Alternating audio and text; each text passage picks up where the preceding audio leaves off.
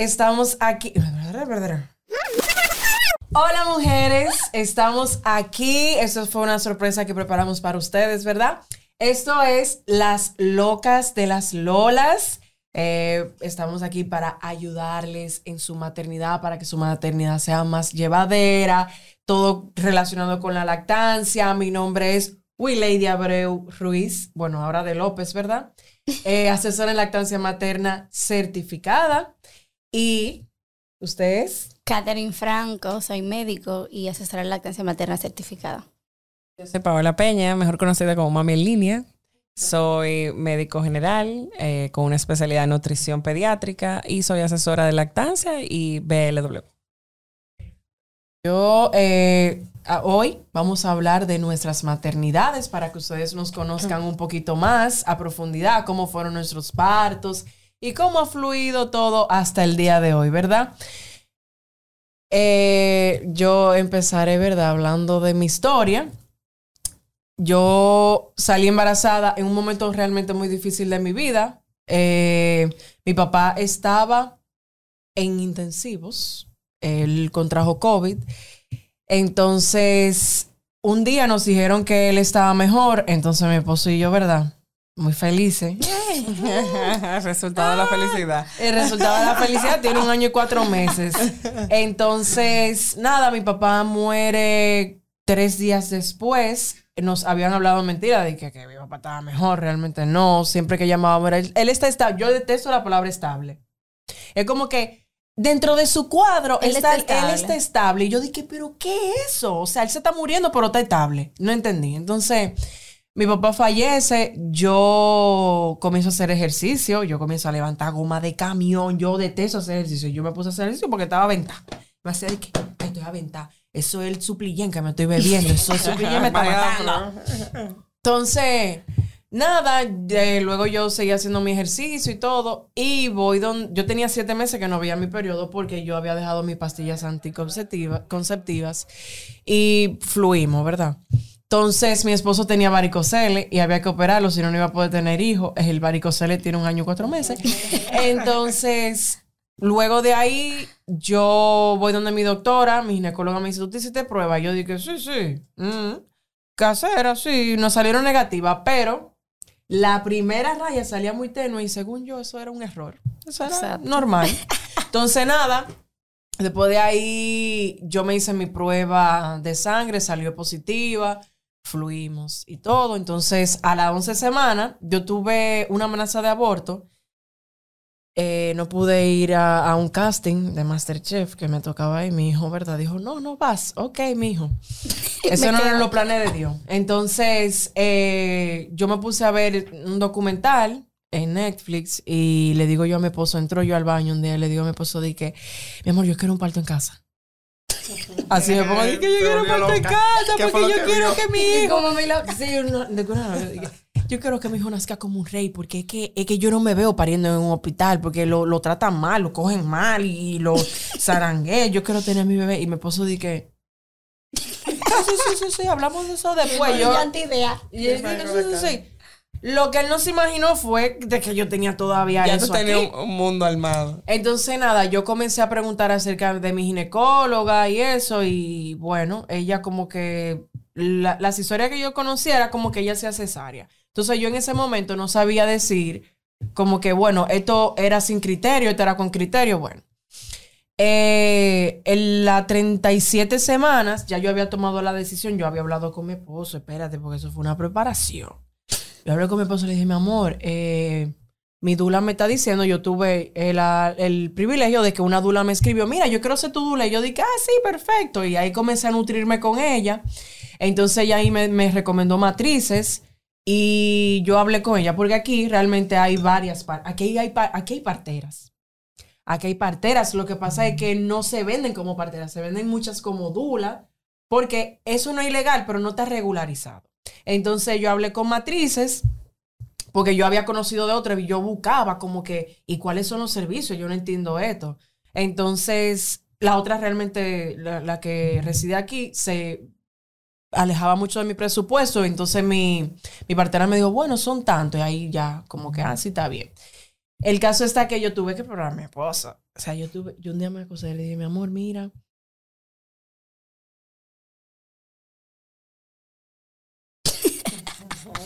y esto es real. Y yo, sí, sí. Y mi esposo dije, mi amor, es que yo tengo que pensarlo. Y yo dije, pensarlo, que tú no crees en mí, en mi fortaleza. Yo puedo hacerlo. Yo voy a Y él pero mi amor, es que tú tienes que entender que esto no es algo normal para mí. Mi familia toda han parido en, en, en hospitales. Que, sé Exacto. que yo dije, bueno, ok. Él lo pensó una semana, una semana sin hablarle. Yo estaba, yo estaba aquí ya. Y él dije, pero es que son dos vidas. Y yo dije, bueno, está bien. Al final mi partera fue y él así, mira. ¿Y cuáles son los Analizando. Así me lo dije, ¿cuáles son los? Me explicó y él quedó muy tranquilo y tomamos la decisión. Entonces yo fui donde mi ginecóloga a las 37 semanas, ella me dice, bueno, eh, tu bebé tiene una circular, hay que hacerte una sonografía, a ver si todavía persiste la circular. Ella no me mandó a hacer una sonografía biofísica ni nada, una transvaginal. Y yo dije, "Mm". ella me dice, dije, no, porque yo no te voy a poner a, ajá, yo no te voy a poner a pujar. Así, ella se tiró para atrás, dije, yo no te voy a poner a pujar. Y yo dije, pero ella se volvió loca. Entonces, lo que no sabe es que yo no voy a parir con usted, pero bueno. Me dice, ven, acuéstate para hacerte un tacto. Ah, sí, tú tienes un centímetro, pero yo sentí cuando ella giró los dedos así, yo dije, "Ih".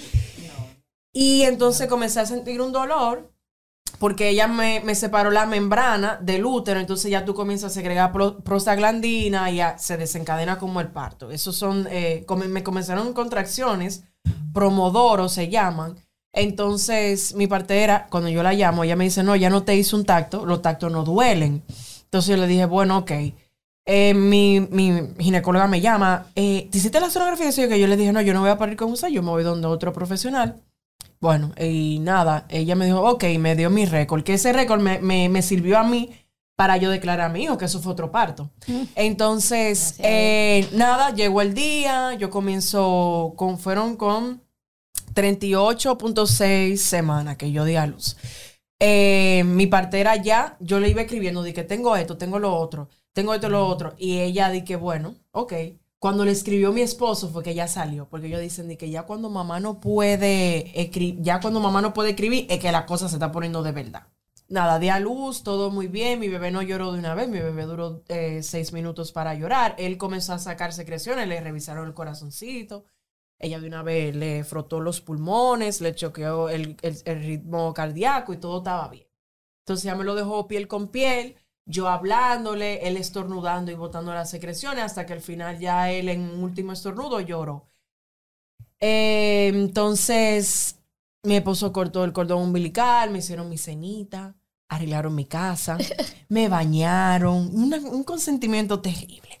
Llamamos a las 3 de la mañana a mi la suegra, había toque de queda, y ella dije, "Bu- llámame al Uber. Y yo, no, no, no, hay toque de queda. Yo quería mi paz, tú sabes. Entonces, nos quedamos ahí, al otro día ya fueron, me visitaron y todo. Entonces, ya el tema de, de declarar a mi bebé, a mi dula, yo, te- yo necesito, para- si usted va a parir en su casa, usted necesita un papel notarial, un abogado que se arriesgue a hacer eso, porque es otra cosa, que eso no es ilegal, pero ahí los abogados están como que no, no. No Entonces quieren. tú necesitas tu papel notarial que diga que tú diste a luz en tu casa, eh, que hayan, estén todos los testigos que estaban ahí, que te lo firmé. Entonces mi dula no pudo ya firmarme el papel. Su suegro se había muerto y eso. Entonces por eso me dilaté más. El oficial realmente de la Junta Central fue muy grosero. Eh, ahí fue que yo eh, viví la violencia. O sea, él que por mi estatus social yo no podía parir en casa, que él tenía que ir a hacer eh, un levantamiento. Lo que él no contaba era que mi partera tiene un contacto en la Junta Central que ya tiene que ver con eso de los nacimientos. Le mandaron de una vez el rafagazo al señor y él se incomodó más. Porque él decía, a mi partera y a, mi una, a la asistente de mi partera, ella dieron a luz en casa y ella llevaron todas sus pruebas porque se la pidieron las pruebas. Y yo llevé mis pruebas también. Y cuando yo le doy mi prueba, él dice, di que, pero, ¿por qué usted me trae todas esas pruebas? Eso está sospechoso. Y yo como que, porque yo sé que ustedes me lo iban a pedir, entonces nada, él me dijo que eso era muy peligroso, que como yo me atreví, que que sí. Y realmente eso fue un lío. O sea, yo duré un día entero en eso con mi bebé arriba y al final me lo tuvieron que declarar. O sea, está en, en la, en la- en la- el acta de nacimiento, eh, la dirección de mi casa. Y la muchacha que iba a digitar, dije, ¿y qué es lo que tengo que poner? Y yo dije, él nació en casa. Realmente eso es una historia. En mi parto es algo que me enorgullece yo decirlo. Es como que yo siento que al fin y al cabo hay muchas madres como que dicen, ah, pero eso es posible. Yo entonces le ayudo en el proceso de que sí, eso es posible, mira esto. O sea, aquí hay doctores que lo hacen, aquí hay ginecólogos que hacen parto en casa. Eso es bueno que lo sepan. Amén. Bueno, mi historia de maternidad y de parto en verdad no fue tan respetada como la tuya. Will Lady, señora, es una mujer valiente porque yo no me atrevería a hacerla. mi historia es como que con mucha más violencia obstétrica. Eh, a pesar de ser profesional de la salud, yo no me confiaba de parir con cualquiera porque yo entiendo que la mujer embarazada es una persona vulnerable, que hay que saber tratar y sobre todo los cuidados médicos deben de ser eh, de la mano de un profesional que se respete. Yo salí embarazada, tampoco lo tenía planeado, mi esposo y yo éramos novios, en mi familia nadie lo conocía, mi papá tenía un mes de conocerlo, porque yo vivía aquí en Santo Domingo y vivía sola. Nadie sabía que vivíamos juntos. El punto fue que cuando salí embarazada, mi hijo también es producto de una pastilla del día después. Yo me tomé un anticonceptivo de emergencia como a las 48 horas, pero en fin, tiene dos años y ocho meses. Eh, salgo embarazada, me hago la prueba, todo bien. Estuve con mi ginecóloga hasta el cuarto mes. Decidí irme porque sentía que era una persona como muy dura, como muy fría, para en un momento eh, de mi parte, ¿verdad? Ella acompañarme. Decidí dejarla, me fui a otro profesional con más expertise que reconozco que es un profesional eh, bueno para partos o, gestaciones de alto riesgo. Porque no se lo quito, señores. Hay ginecólogos que son para alto riesgo y hay ginecólogos pro parto. El mío no me tocó la suerte. Yo siento que mi cesárea fue innecesaria. Eh, me voy con cuatro meses.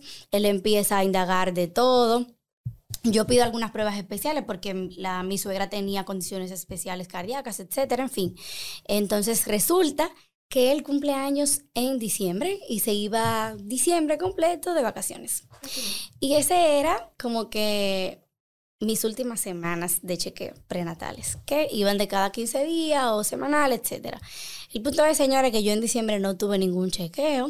La última zona que yo me había hecho tenía una circular eh, yo no tenía perfil biofísico, yo no tenía chequeo como de hace 15 días. Yo recuerdo que me tocaba el chequeo como el día 6 de enero y yo hice una ruptura prematura de membranas a las 37 semanas. O sea, rompí fuente antes de tiempo, para que me entiendan.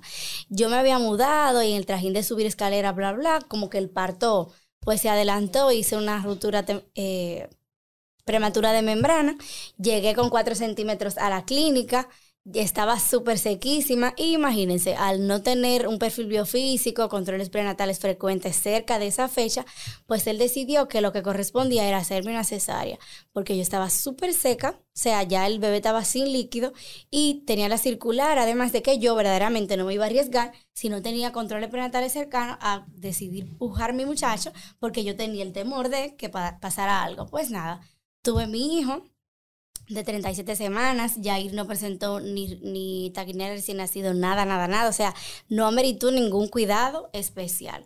Y aún así, eh, Nunca hubo contacto piel a piel, nunca hubo vínculo precoz. El neonatólogo ni siquiera me dirigió la palabra esa noche. Yo recuerdo que él fue al otro día, fue a hablar conmigo. Ah, está mamando teta. Ok, qué bien. Pero se lo llevaron, lo secuestraron como por 11 horas, cuando ya la habitación estaba limpia y yo estaba bañada. Eh, lo llevaron con dos cajas de fórmula y le habían dado como una latica y media, como un potecito y medio. Y el bebé obviamente, ¿verdad? No quería la teta. Ya cuando decido pegarlo, pues encaminada por mi madrastra, porque yo para ese tiempo no sabía nada de esto, pues aquí estamos con dos años y ocho meses. Experiencia más bonita la de las dos, ¿verdad? Una no tan agradables y yo creo que la mía entré en esa escena. Realmente eh, mi experiencia yo tuve dos partos con violencia obstétrica, eh, los dos partos naturales. Eh, con el primero la ilusión muy bien, mucho ejercicio, me empoderé para mi parto natural igual y a las 39 semanas pues rompí fuente en mi cama acostada y cuando llamo a la doctora pues me dice, ay, tan lindo embarazo que hiciste, pero temo, temo que tenemos que hacerte una cesárea. Y yo, pero ¿por qué la cesárea? Eh, no, porque tú estás botando mucho líquido, según tú me estás diciendo, o sea, es mucho líquido y el niño puede estar en riesgo fetal, en sufrimiento fetal. Y yo, ah, bueno, entonces yo lo que hice que no le seguía dando tanto monitoreo a ella, sino que empecé a caminar en mi casa, como hacer ejercicio y seguía botando mucho líquido, mucho líquido, mucho líquido. Ya cuando yo me había puesto incluso toalla sanitaria y seguía botando tanto líquido, yo dije, no, ya, tengo que llamarla. Y efectivamente, cuando la llamé, pues me dice, te estoy aquí esperando en emergencia. Eh, cuando me hizo el tacto, eh, me dice, mira, vamos a tener que hacer la cesárea porque el niño está en riesgo. Y todas las cosas que se puede imaginar. Él llamó a mi pareja y le dijo, mira, tenemos que hacer la cesárea. Y mi esposo como que, ven, vamos a hacer la cesárea. y yo, no, póngame pitocina, doctora, póngame citocina que yo voy a parir. Y me dijo, no, es que no todas son iguales, Paola. Ya ustedes saben, uno médico tratando de convencerlo. Eh, imagínate quizá una mamá que no tenga la información. Y lamentablemente, pues yo le dije, mire, sálgame toda la habitación, por favor, porque estaba mi mamá, la doctora, mi, mi esposo, todo el mundo. Y yo, mire, sálguense. Yo voy a parir. En su momento yo voy a parir. Y ya la, eso fue a las tipo 9 de la mañana, fue a las 4 de la tarde cuando logré tener mis 10 centímetros. Igual como ya tenía la idea de la cesárea, ella quería rajarme, definitivamente. Exacto. Eh, me hizo una episiotomía, que es la, una incisión que te hacen desde el perineo hasta el ano. Eso a mí me dolió más que parir, literalmente. No te estoy asustando, pero eso realmente si no hay criterio no debería hacerse. Mi niño nació de 6 libras y media. Eh, o sea que no había una situación, no era macrosómico, no era un niño grande, no era gigante. Eh, pues me hizo esa, esa episiotomía, que yo sentí cada aguja cómo entraba, cómo salía. Yo le decía, doctor, eso me está doliendo. Y ella me dice, ¿tú no coges anestesia? Y yo como que, ay, Dios mío. Eso fue muy traumante, muy traumante. Ya después, para mi segunda experiencia de parto, dos años después, yo dije, ya, o sea, yo voy a buscar un doctor que me ayude, un doctor que, que me apoye. Y pues busqué un doctor que su mamá era partera. O sea, que yo tenía la ilusión ¿verdad? de que iba de que bueno, un parto fabuloso. aquí voy. Y a las 35 semanas, pues mi niño tenía dos circulares. Y él me dijo, mira, Paola, no te vamos a poder hacer parto natural porque tu niño va a ir con complicaciones. Eso es un vegetal que hay adentro. Yo no me quiero arriesgar. Eh, y yo como que un vegetal. O sea, eso no es criterio para cesárea. O sea, eh, y efectivamente, yo salí de ahí con esa ilusión. Empecé a llamar a médicos. Siendo renombre de médicos que yo veía en Instagram y que, que hacen muchos partos y que, que, son muy chulos, yo lo llamé a todos. Y yo, miren, yo soy médico, tengo 35 semanas, tengo dos circulares y todos me dijeron que no. Todos, o sea, como que no, el más que yo dije, bueno, ya este sí, porque esto en Instagram, es sí. Y me dijo, no, eh, yo no me arriesgo, tú tienes 35 semanas, eh, yo no soy tu doctor. Y yo, como que en serio, o sea, todas mis ilusiones se fueron abajo, así como, Ay, Dios mío. Y yo, ok, yo esperé y a las 39 semanas e igual como mi primer hijo, justamente a las 39 semanas, empecé la labor de parto en mi casa a las 11 de la noche. Y yo empecé tranquila, me bañé con agua caliente. Recuerdo que hice un té de jengibre eh, fuertísimo. Eh, me bañé con agua caliente. Tuve relaciones sexuales. Recordemos que el, el semen de, de, tu pareja pues ayuda a dilatar el cervix.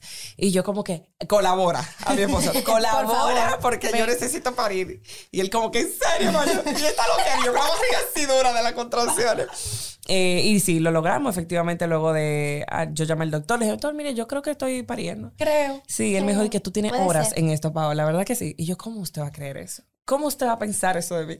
Y me dijo, mira, coge para la clínica. Y cuando llegué, que me esperaron con un aparataje, con oxígeno, porque mi hijo venía muriéndose. y yo como, ¿y este show? ¿Sabes? ¿Por qué no estás haciendo todo esto? No, que es un riesgo. Yo no sé, tú eres la culpable, Paola, ese niño viene muriéndose. De todo, me dijeron. Eh, me hizo el tacto, yo tenía 5 centímetros. Y me dijo, ah, pero tú eres buena paridora. Y yo como que, en serio. Yo, mira, doctor, váyase a dormir, por favor. Yo lo llamo. Cuando ya yo empiece, yo mordía a mi esposo. Cuando llegaba esas Ay, contracciones, ay, ay, pa. parada, nunca me senté. Y a las 3 de la mañana, pues pude dar a luz a mi hijo con dos circulares que la quitaron en mis ojos, que yo la vi. En el mismo parto tuve muchísima violencia. El doctor me decía, esto no es lo que tú querías. ¿No te hicieron Eh, episiotomía? Yo allá. aquí. Eh, no me hicieron episiotomía. Ok. Eh, porque normalmente con, la- con tanto abuso que él me decía, tantas palabras, ya yo estaba a un punto que yo le dije, pero ya, hágame, hágame la episiotomía. Y él me dice, no, tú no la necesitas porque tú querías parir. Entonces vamos a parir. Oye. y yo como que- ah. y yo, o sea, doble, fue muy, muy, muy doloroso para mí. Yo tuve que coordinarme con las enfermeras, eh, negociar con ella. Mira, mi esposo te está esperando afuera, te va a dar una cenita. o sea, ayúdame ahí, son las 3 de la mañana. Esa mujer es harta, no quería saber de mí. Las licencias son así. Que no hacen parto porque en esa clínica no se pare. O sea, todo es cesárea. Ya no sabían ni cómo yo iba a parir. Eh, bueno, un desastre. Pero gracias a Dios, pues pude amamantar a mi hijo y hoy tengo dos años y ocho meses amamantándolo. Ambos lo pude parir, así que sí se puede. Con estas actividades y con estos programas, yo creo que sí lo vamos a lograr. Claro que sí. Amén.